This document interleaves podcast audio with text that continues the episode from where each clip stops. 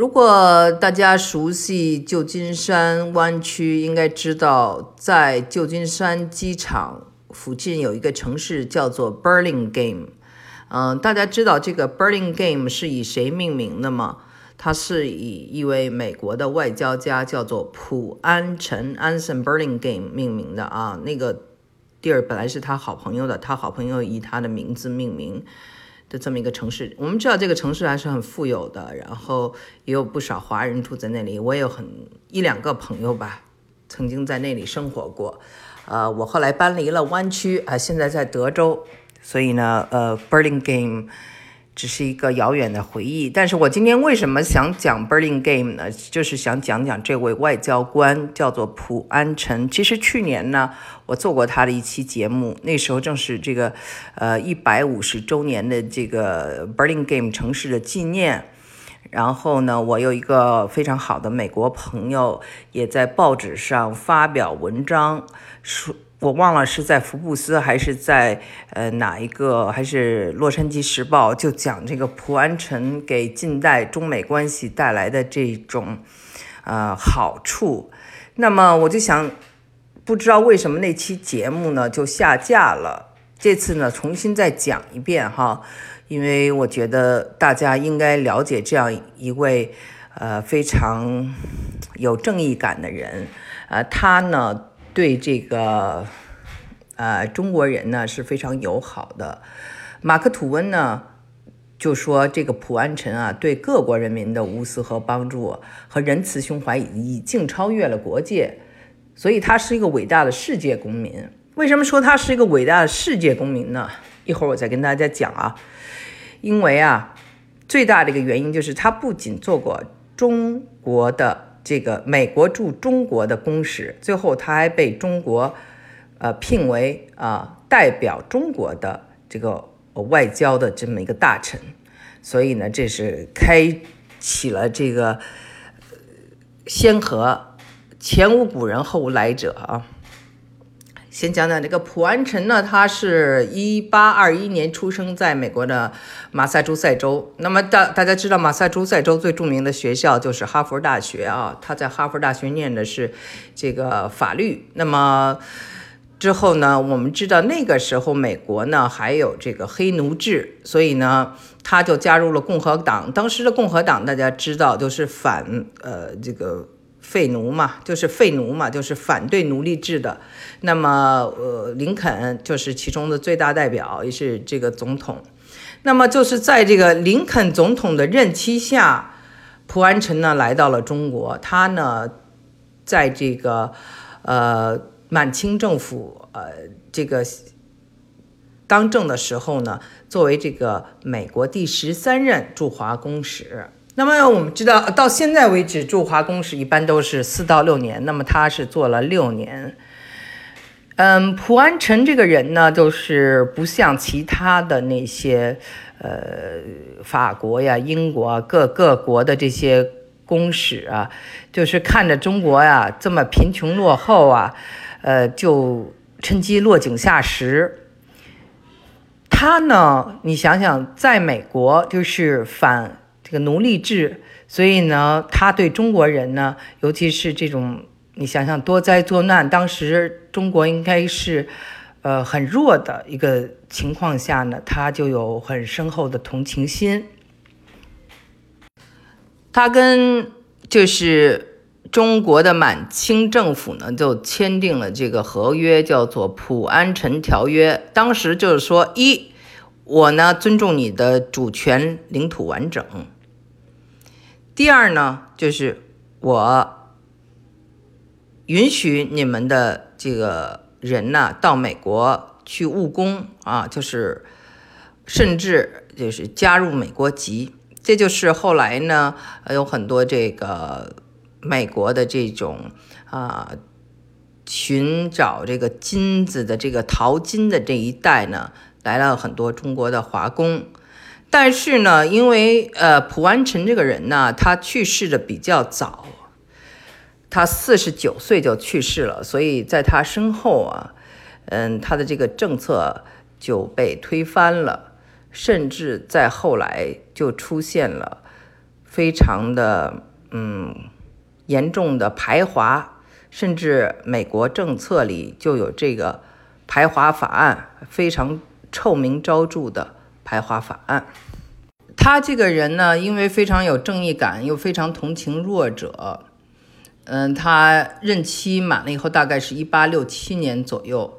那时候清政府呢，就有一位共亲王啊，他就。想出了一个办法，说任命这个蒲安臣为清朝政府的使节，代表清朝政府去跟其他的这个西方国家呢打交道，签订条约。所以特别有意思，就是说中国有史以来第一次派的这个使节呀，领头人。不是中国人，而是美国人。这一方面呢，就说明啊，就当时的这个清政府确实缺乏人才，呃，储备。再一个呢，就是呃，因为很久的跟这个世界啊隔离，那么呢，对外面的世界不是很了解。正好有这么一位非常的有正义感的，又对中国很有同情心的美国人出现了，所以他们就像抓住稻草一样。抓住了他。当然了，就是说，这个清政府对呃蒲安臣呢也是非待遇非常好。蒲安臣呢，他真的是起了很大的作用。就是说，呃，他知道西方人怎么想的，他也知道西方人的思维逻辑。那他又为中国人着想，为争取中国人的这个主权呢而努力。所以在谈判上呢，就非常的有优势。那蒲安屯呃蒲安臣的这个使团呢，就暂缓了各国对华那种强硬政策。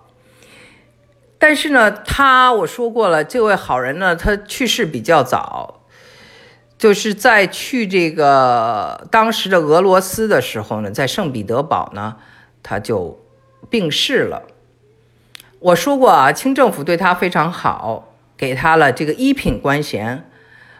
他死后，光是抚恤金就给了一万两银子。还想说一点啊，当时的这个中国呢是天朝嘛，但是没有呢自己的国旗，所以呢，蒲安臣呢，他呢设计了中国有史以来第一面国旗，叫黄龙旗。皇帝蓝镶边儿，中间绘一个龙，大概是长三尺，宽二尺。那么回到说这个普安臣条约啊，正是因为有了当时这个条约，才为几年后呢首批中国幼童赴美留学呢打下了这种法律的基础。而且它的这其中的条款呢，也对这个赴美的这些华工啊、侨民啊起了一定的保护作用。但他去世以后呢，这个排华的这些政策呢，都把他的这个条约给推翻了，而且可以说是变本加厉。那么，在他去世的，我们知道，我之前讲过是在圣彼得堡啊，那就是当时他去这个俄罗斯，当时的俄罗斯的首都是圣彼得堡。那么这个使团是中国的使团，本来应该是谈这个中俄的这个边境的纠纷，但是呢，这个沙皇见了他呢，觉得他是个美国人，就使劲儿的大谈俄美关系。那么蒲安臣他是代表满清政府的呀，所以他就特别的尴尬，而且马上就第二天就病了，操劳啊，又着急啊。他就觉得呢，他担心什么呢？他怕那个办法稍差就失言于中国，措辞未当呢，又将贻笑于俄人，所以积劳成疾。再加上水土不服，就去世了。那我说过，当时啊是这个恭亲王啊请蒲安臣做的这个中国的外交使节。那么，恭亲王就相当于是外交部长啊，他那时候很年轻啊，还不到三十岁。那么普安臣呢，他作为一个具有现代思维的哈佛商学院毕呃哈佛法学院毕业的这个律师，他呢给中国提出了一些建议，比如说呢，他建议要这个开通美国到上海的蒸汽船航线，再一个呢，他呢就是建议中国要做一个军队的建设，现代。军队的这么一个建设，再一个呢，就是要对这个老百姓啊，尤其是起义的这些群众啊，应该是比较善良的、宽松的政策。其实我本人不喜欢这个读清史，呃，这一段史真的历史是很屈辱的，读的时候其实不太舒服。但是这个蒲安臣。这个人物，我觉得就像黑暗里的一个光明，让我们看到了一些善意，看到了一些美好的东西。那么我们知道，大家哈，就是说为什么会有鸦片战争啊？这个中国和西方为什么会打起来？呃，看很多西方的资料，都是一个口径，就是说当时，呃，他们的英国。呃，到中国来这个呃拜访吧，呃，乾隆希望他们这个做这个大礼，就是跪拜嘛，磕头嘛。那么这个西方人呢，就拒绝呃向这个乾隆做这样大的跪拜。之后呢，矛盾就产生了。啊，发生了后来的这个种种。当然了，我们知道这只是西方的他这方面的这个表达呢，也是一种借口吧，或者怎么说都可以。但是他以这个借口来说话，我觉得也很有意思，也反映出了一种文化的偏差，就是大家在意的是什么。关于清朝的书呢，我读的比较少，史学方面我的了解都很有限。但是关于蒲安臣，我是呃读过了不少他的资料。我之所以想跟大家分享呢，也就是想说，我们还是希望像蒲安臣这样的人多一点。